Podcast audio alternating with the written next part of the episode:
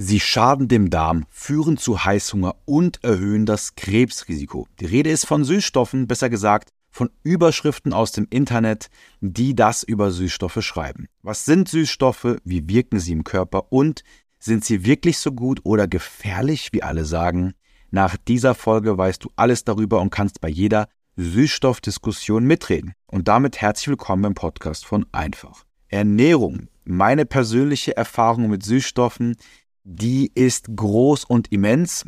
Ich war mal Influencer bei More Nutrition und wenn du More Nutrition kennst, weißt du, dass diese sehr viel mit Süßstoffen werben und dass die sehr viel mit der Süßstoffthematik am Hut haben.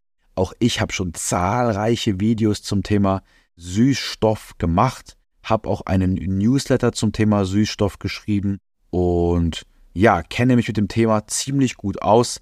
Aktuell bin ich nicht mehr bei More, beziehungsweise auch nicht in Zukunft, weil ja, die Wege haben sich einfach getrennt. Ich möchte mehr mein eigenes Ding machen und auch die Werbeversprechen, die dort gemacht wurden in Bezug auf Süßstoffe, die konnte ich irgendwann nicht mehr vertreten. Ich möchte nicht sagen, dass die Produkte schlecht sind oder so, aber ich kann ja die, die Werbung und die Aussagen so nicht mehr vertreten und deswegen habe ich mich von Moore getrennt. Aber alles gut, wir sind heute nicht hier wegen Moore, sondern wir sind hier wegen dem Thema Süßstoff. Und gerade da ranken sich noch viele Mythen, gerade da fehlt es noch ein bisschen an Aufklärung und gerade da wird auch noch viel Quatsch erzählt. Bevor wir starten, eine kurze Aufforderung an dich. Bitte abonniere meinen neuen Instagram-Kanal, dieser heißt michikleis.abnehmen und gib diesem Podcast auch gerne eine Bewertung, wenn dir die Folge gefallen hat oder der Podcast gefällt. Was sind denn eigentlich Süßstoffe? Also, wir sprechen bei Süßstoffen von kalorienfreien Süßstoffen. Ne? Oft gibt es auch, es gibt auch Süßstoffe, die haben Kalorien, die haben ein bisschen mehr Kalorien, die haben ein bisschen weniger Kalorien, aber gängige Süßstoffe, die in unserer Ernährung zu finden sind, das sind zum Beispiel Aspartam und Sucralose, Acesulfam K, das sind Süßstoffe, die kalorienfrei sind. Man muss auch aufpassen, denn oft wird dann sowas gesagt wie Zucker Ersatz- oder Zuckeraustauschstoff. Süßstoffe gehören nicht primär zu dieser Gruppe, denn auch Dattelsirup wird zum Beispiel als Zuckerersatzstoff betitelt, ist aber nichts anderes als Zucker, ist halt einfach kein Industriezucker, aber ist trotzdem pure Glucose, genauso wie wenn jemand sagt, natürliche Süße und da steht dann Honig auf der Verpackung, auch das ist natürlich Zucker. Ne? Kalorienfreie Süßstoffe haben keine Kalorien und eine vielfache Süßkraft des Zuckers. Die häufigsten Süßstoffe sind Aspartam und Sucralose, zumindest in unserer Ernährung und in der Social Media Schrägstrich Internetwelt und auf diese werde ich auch heute primär eingehen. Der Sinn von kalorienfreien Süßstoffen ist, dass wir diese nutzen, um unsere Nahrung zu süßen, ohne die zusätzlichen Kalorien durch Zucker aufzunehmen. Also wenn du viel Zucker in der Ernährung konsumierst und diesen durch kalorienfreie Süßstoffe ersetzt, dann ist das natürlich sinnvoll, denn du sparst Kalorien. Der Zucker an sich ist aber nicht schlimm, macht krank oder dick. Ich empfehle dir zum Thema Zucker meine Podcast-Folge 6 zum Thema Kohlenhydrate. Anyways, was ist denn eigentlich Aspartam und was ist Sucralose? Also, Sucralose ist modifizierter Haushaltszucker, der chemisch so verändert wurde, um A süßer zu sein als Zucker und b, dass unser Körper diesen nicht verdauen kann. Ein Großteil von Sucralose passiert unverdauend unseren Magen-Darm-Trakt und verlässt unseren Körper zum größten Teils unverdaut. Wir nehmen nur ca. 11 bis 27 Prozent davon auf und die Menge, die wir aufnehmen, die scheiden wir durch den Urin wieder aus. Sucralose hat eine Verweildauer im Körper von ungefähr 18,8 Stunden und Sucralose ist um ein 600-faches süßer als Zucker. Das heißt, Sucralose kannst du dir so vorstellen, Sucralose ist modifizierter Zucker, der kommt in unserem Körper an, wir schmecken dadurch sehr süß, ein sehr süßer Geschmack, aber mehr passiert dann auch nicht, denn Sucralose verlässt unseren Körper zum Großteil wieder und die Menge, die wir dann aufnehmen, die scheiden wir wieder durch den Urin aus. Sucralose, beziehungsweise wie viel Sucralose kann man am Tag aufnehmen, diese Frage richtet sich nach dem ADI-Wert eines Stoffes. Der ADI-Wert ist der oder ist die absolut sichere Menge, bei der wir davon ausgehen können, dass es zu keiner Auffälligkeit im Körper kommt. und diese liegt bei Sucralose bei 15 Milligramm pro Kilogramm Körpergewicht. Heißt, eine 100 Kilogramm schwere Person könnte 1500 Milligramm Sucralose täglich konsumieren und das unbedenklich, was in etwa 40 Dosen Cola Light entsprechen. Die Verweildauer von Sucralose ist wie bereits erwähnt nur ca. 18,8 Stunden im Körper nach der Einnahme, sagen wir mal grob 20 Stunden.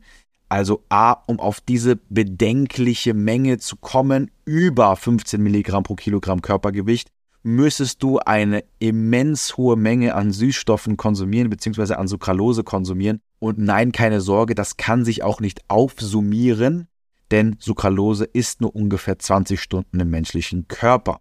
Kommen wir zum Aspartam. Aspartam besteht aus den Aminosäuren Phenylalanin und Asparaginsäure und dann noch einer Methylgruppe.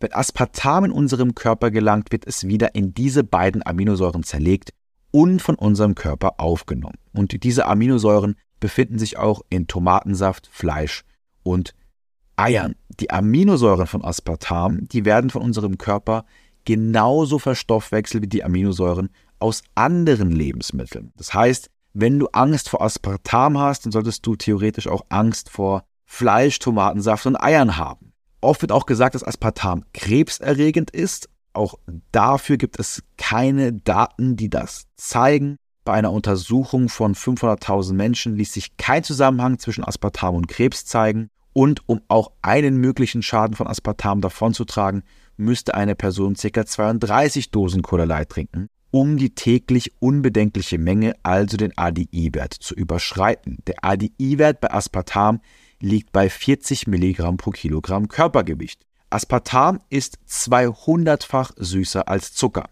Also, wir haben die berühmten Süßstoffe Sucralose und Aspartam. Diese scheinen innerhalb des ADI-Werts, also innerhalb der Menge, in der sie absolut unbedenklich sind, absolut unbedenklich zu sein. Und um diese Menge zu überschreiten, müsstest du dir schon wirklich Mühe geben. Aktuell gibt es keine Daten, die eine Schädigung zeigen. Wir kommen natürlich gleich auf die Nebenwirkung, auf die Schattenseiten zu sprechen, aber aktuell zeigt die wissenschaftliche Datenlage im Menschen keine Schädigung. Was sind die Vorteile von kalorienfreien Süßstoffen? Und hier werden meiner Meinung nach oft zu viele Vorteile in den Raum geworfen, die gar nicht so zutreffen. Auch ich habe meine Meinung diesbezüglich geändert. Also Vorteil Nummer eins ist, sie schmecken süß. Vorteil Nummer zwei ist, sie haben keine Kalorien. Das ist natürlich ein Vorteil, wenn wir gerne süß essen und gerne Zucker essen und durch kalorienfreie Süßstoffe Kalorien sparen können. Was jedoch oft gesagt wird, ist, dass Süßstoffe besser beim Abnehmen helfen. Und ja, das stimmt auch, aber eben nur, wenn wir dadurch Zucker-Kalorien sparen. Nur weil wir Süßstoffe konsumieren, heißt das nicht, dass wir besser abnehmen. Es gibt eine bekannte Studie, die auch oft zitiert wird, in der man verglichen, was funktioniert besser, um die Kalorienaufnahme zu reduzieren. Ist das Wasser oder Wasser gemixt mit Süßstoffen? Und in einer Studie aus dem Jahr 2015 hat man festgestellt, dass das Wasser mit Süßstoffen die Nase vorne hat. Im Jahr 2023 hat man diese Studie wiederholt und hat festgestellt, okay, die Süßstoffgruppe hat zwar minimal die Nase vorne, aber der Unterschied war nicht signifikant. Ich habe eine Grafik vor mir, die hast du natürlich nicht vor Augen. Dort sieht man das ganz deutlich, dass es eigentlich keinen großen Unterschied gibt zwischen der Nurwassergruppe und der Wasser mit Süßstoffgruppe. Wie gesagt, Vorteil von kalorienfreien Süßstoffen ist, wenn du viel Zucker konsumierst, weil du gerne süßen Geschmack hast und diesen durch kalorienfreie Süßstoffe austauschst, dann hast du natürlich etwas davon, weil du Kalorien sparst. Wenn du gerade sowieso nicht viel süß isst, brauchst du auch nicht mit kalorienfreien Süßstoffen anfangen, denn dadurch wirst du nicht besser abnehmen, nur weil du diese konsumierst. Meiner Meinung nach ein overhypedes Thema, das aber im richtigen Kontext sehr wohl gut wirken kann. Kommen wir zu den Nachteilen von kalorienfreien Süßstoffen, besser gesagt Sucralose und Aspartam. Auf die Wissenschaft dahinter gehe ich gleich ein. Ein Nachteil, der mir immer wieder auffällt, ist das Kompensieren und die Tatsache, dass viele Menschen Süßstoffe schon zu ja fast einer täglichen Ernährung machen. Zum Beispiel drei Shakes am Tag, wo Süßstoffe drin sind, Quark mit Süßstoff, Pudding mit Süßstoff, Riegel mit Süßstoff. Es ist ja nicht Sinn der Sache, dass wir mehr Süßstoff konsumieren, sondern dass wir uns überlegen, warum überkonsumieren wir hochschmackhafte Lebensmittel, was verleitet uns dazu, warum haben wir so eine große Lust, diese zu essen und daran zu arbeiten und nicht, dass wir sagen, okay, ich esse mehr, als ich eigentlich möchte, ich nehme zu viele Kalorien zu mir, also nehme ich jetzt einfach Süßstoffe und übertreib's damit massiv. Hauptsache ich spare Kalorien, das ist ja nicht Sinn der Sache.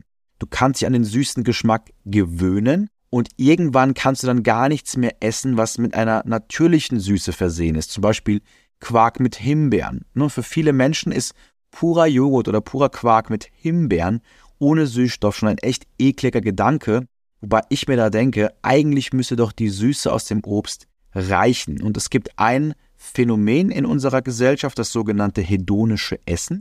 Und das hedonische Essen beschreibt das Essen aus Langeweile, Lust, Gesellschaft und nicht aus Hunger, weil wir überleben müssen. Zum hedonischen Essen habe ich auch eine Folge, die kannst du dir auch gerne anhören. Das ist, glaube ich, die Folge 12 oder die Folge 14, weiß ich gerade nicht auswendig.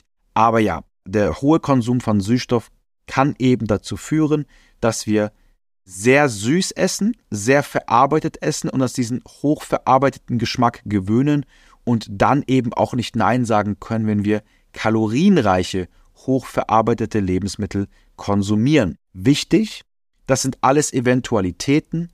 Aktuell gibt es keine Daten, die zeigen, dass Süßstoffe dick machen oder oder. Ich sage einfach nur aus Erfahrung, wenn du wirklich fünfmal am Tag Süßstoffe konsumierst, weil du drei Shakes am Tag trinkst, Magerquark, noch einen Riegel hast, hier noch irgendwas mit, ja, Cola Zero trinkst, dann solltest du dir echt mal Gedanken machen, warum du so viel Süße im Alltag brauchst. Kommen wir zu den Schäden durch kalorienfreie Süßstoffe, beziehungsweise wie schädlich sind Aspartam und Sucralose. Fangen wir mal mit dem Darm an und fangen wir mal mit der Sucralose an. Oft wird ja gesagt, Sucralose verändert das Mikrobiom und ja, das stimmt. Es gibt Studien, die zeigen, dass Sucralose das Mikrobiom verändert. Das ist aber per se nichts Schlimmes, denn alles, was du tust, verändert dein Mikrobiom. Wenn du anders trainierst, wenn du anders isst, wenn du Stress hast, wenn du drei Wochen im Türkei-Urlaub bist und die heimische Küche genießt, auch dann verändert sich dein Mikrobiom. Also nur weil Sucralose das Mikrobiom verändert, heißt das nicht, dass es schädlich ist. Selbst in Studien, wo man solch eine Veränderung beobachtet, sagen die Autoren, dass diese Veränderung wahrscheinlich an individuellen Ernährungsfaktoren liegt und nicht an der Sucralose per se. Eine Vielzahl randomisierter kontrollierter Studien am Menschen zeigt, dass der Verzehr von Sucralose innerhalb des ADI-Werts nicht zu Schäden führt. Und im Jahr 2019 wurde auch eine Studie nochmal reproduziert. Diese hat im Jahr 2014 für Furore gesorgt und dort hat man eben festgestellt, dass der Verzehr von hoher Dosen Sucralose über sieben Tagen keinen Einfluss auf die Darmflora bei gesunden Personen hat. Und im Jahr 2020 fand eine kanadische randomisierte kontrollierte Studie erneut keine Auswirkungen des Verzehrs von Sucralose auf die Darmflora bei menschlichen Teilnehmern. Wichtig, es gibt Daten in Tieren, es gibt Daten in Petrischalen, also nicht am Menschen, die zeigen, dass es eben zu einer Veränderung kommen kann, die zeigen, dass es zu einer Auffälligkeit kommen kann, die eventuell negativ für uns ist, aber am Menschen gibt es aktuell keine Daten, die zeigen, dass Sucralose dem Darm schadet. Wir wissen aber noch nicht, welche Langzeitauswirkungen Süßstoffe auf den Darm haben und wir wissen auch nicht, wie ein gesundes, gutes Mikrobiom aussieht. Wir wissen nur, wie ein schlechtes aussieht. Die Forscher, die sich mit dem Thema Mikrobiom beschäftigen, die sagen selbst, dass sie noch gar nicht so viel darüber wissen. Sie wissen, wie eine Darmflora aussieht, die vielleicht suboptimal für die Gesundheit ist, aber sie wissen auch nicht, wie ein perfektes Mikrobiom aussieht. Und was wir auch dazu sagen müssen, wir haben selten oder wir haben noch nie in einer Zeit gelebt, in der Süßstoffe so viel konsumiert wurden wie jetzt. Und das müssen wir eben auch berücksichtigen. Ich habe gerade von randomisierten, kontrollierten Studien gesprochen, von Studien am Menschen, Studien an Tieren und Studien in der Petrischale. Wichtig, Studien sagen an sich erstmal gar nichts aus. Es kommt nämlich immer darauf an, wie und wo diese Evidenz einzuordnen ist. Also, es gibt Studien, die zeigen, dass Süßstoffe die Darmflora verändern und das schädlich sein könnte. Diese Studien sind zum Beispiel an Tieren durchgeführt worden. Nur weil etwas bei Tieren stattfindet, heißt es nicht, dass es auch im Menschen stattfindet. Und deswegen gibt es die Evidenzpyramide. Das ist praktisch eine Pyramide. Ich habe sie gerade vor mir. Und an dieser Pyramide siehst du, wie verlässlich und vertrauenswürdig eine Evidenz ist. Die ist ganz oben. Und ganz unten siehst du eher unverlässliche Evidenzen und Aussagen. Ganz unten in der Pyramide sind zum Beispiel Fallstudien und Berichte. das sind die ja, Beweise mit der geringsten Aussagekraft, weil eine Fallstudie von einer Person bezieht sich nicht auf alle Menschen und Berichte ohne Beweise, denen kann man auch nicht so viel Glauben schenken.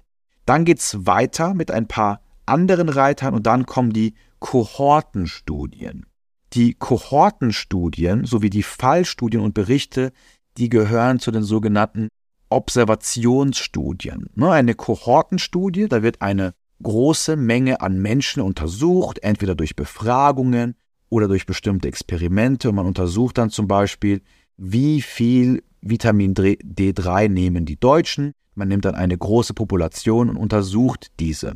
Aber auch Kohortenstudien sind in der Evidenzpyramide unter den randomisierten kontrollierten Studien und unter den Meta-Analysen und systematischen Zusammenfassungen. Denn Randomisierte kontrollierte Studien sind Studien, zu dieser Studie gehören auch die Süßstoff- und Darmstudien, die ich dir heute zitiert habe, die zwei oder mehr Gruppen miteinander testen, direkt vergleichen und die Teilnehmer zufällig in diese Gruppen einteilen und die Ergebnisse und den, ja, die, die Studie auch kontrollieren. Ich gebe dir mal ein Beispiel. Wir nehmen jetzt mal an, 30 Leute kommen zu meiner Studie und ich teile diese in drei Gruppen auf. Wir nennen jetzt mal die Gruppe 1, nennen wir die Süßstoffgruppe, die Gruppe 2 nehmen wir die keine Süßstoffgruppe und die Gruppe 3 nennen wir die sehr viel Süßstoffgruppe. Also die Gruppe mit den Süßstoffen konsumiert Süßstoffe in moderaten Mengen, die Gruppe, die keine Süßstoffe konsumiert, konsumiert keine Süßstoffe und die dritte Gruppe konsumiert Süßstoffe in hohen Mengen. Und jetzt teste ich diese drei gegeneinander und möchte wissen, wie verändert sich denn zum Beispiel das Mikrobiom bei diesen Gruppen. Wenn ich das jetzt nur mit Befragungen mache, also mir einfach wahllos Menschen rausziehe, dann kann ich den Ergebnissen nicht vertrauen, weil ich sie ja gar nicht kontrolliert habe. Was haben die Menschen gegessen?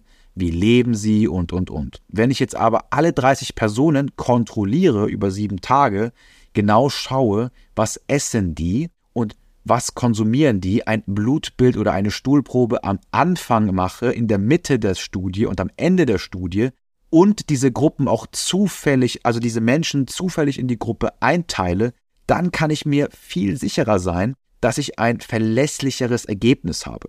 Eine randomisierte, kontrollierte Studie bedeutet aber noch lange nicht, dass das der Beweis ist, denn es gibt da noch die Meta-Analysen. Diese nimmt eine Vielzahl von randomisierten kontrollierten Studien und schaut, was sagt die Gesamtheit der Datenlage aus.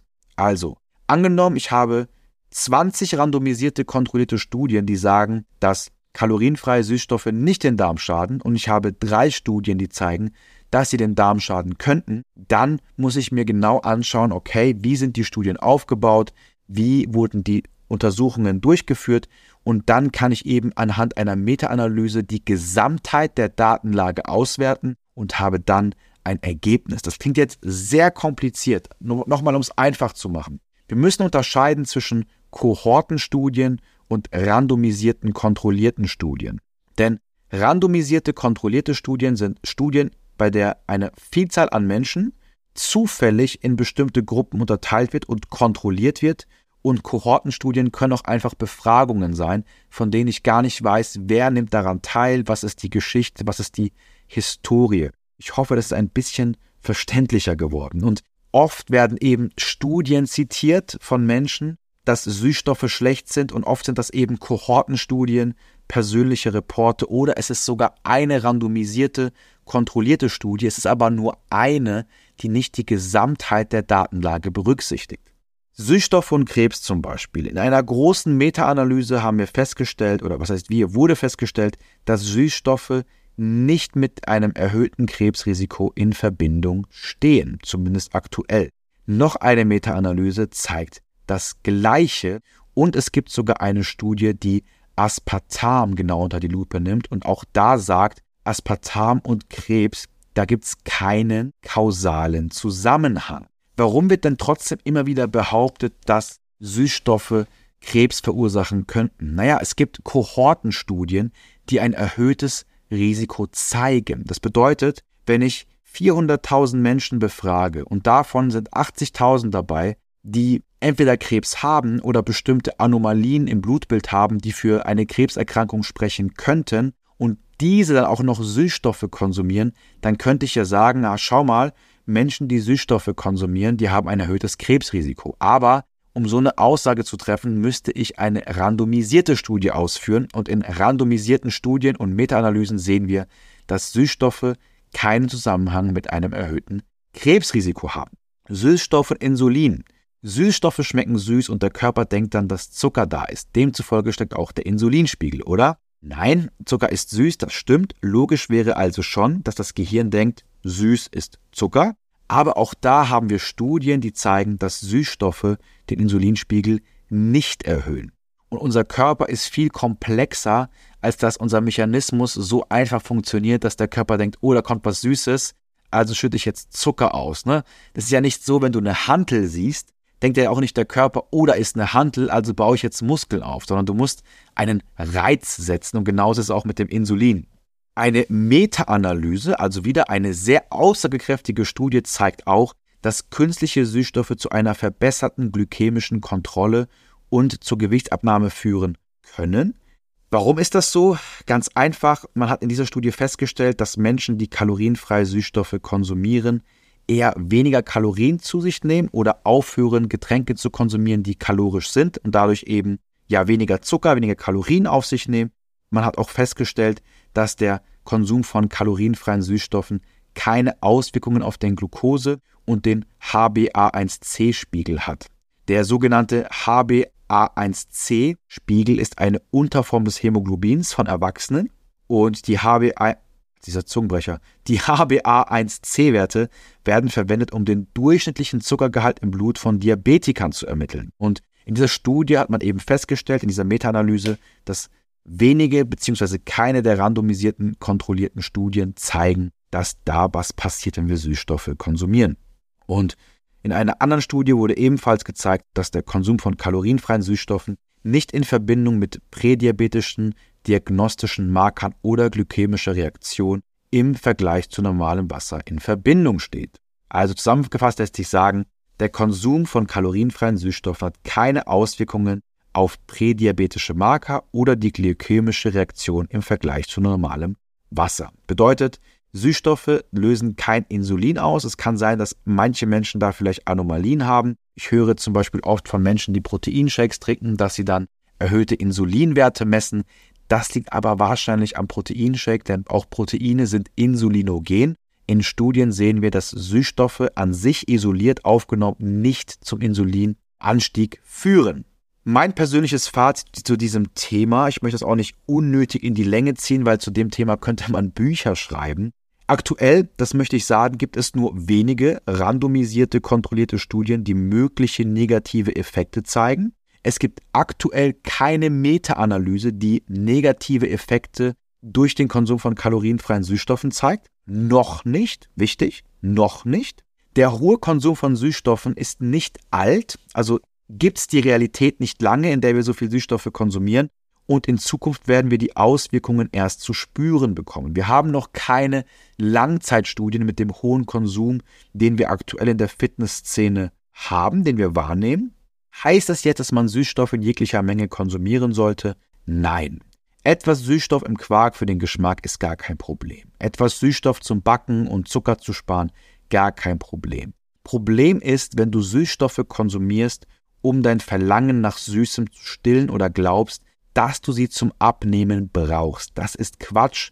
Du brauchst keine Süßstoffe, um besser abzunehmen. Meine Empfehlung ist immer, die Ernährung ganzheitlich zu betrachten und sich die Frage zu stellen, warum konsumiere ich denn bestimmte Lebensmittel? Wo ist da der Trigger? Mein Fazit ist, Süßstoffe so viel wie nötig, so wenig wie möglich. Wenn es eine Nachfrage gibt, kann ich auch gerne ein paar bekannte Süßstoffstudien mal in einer Podcast-Folge erklären, die zum Beispiel zeigen, dass sie das Mikrobiom verändern, dass sie eventuell Krebs verursachen, auf welche Marker man da genau achtet. Ich denke aber, diese Haarspalterei ersparen wir uns.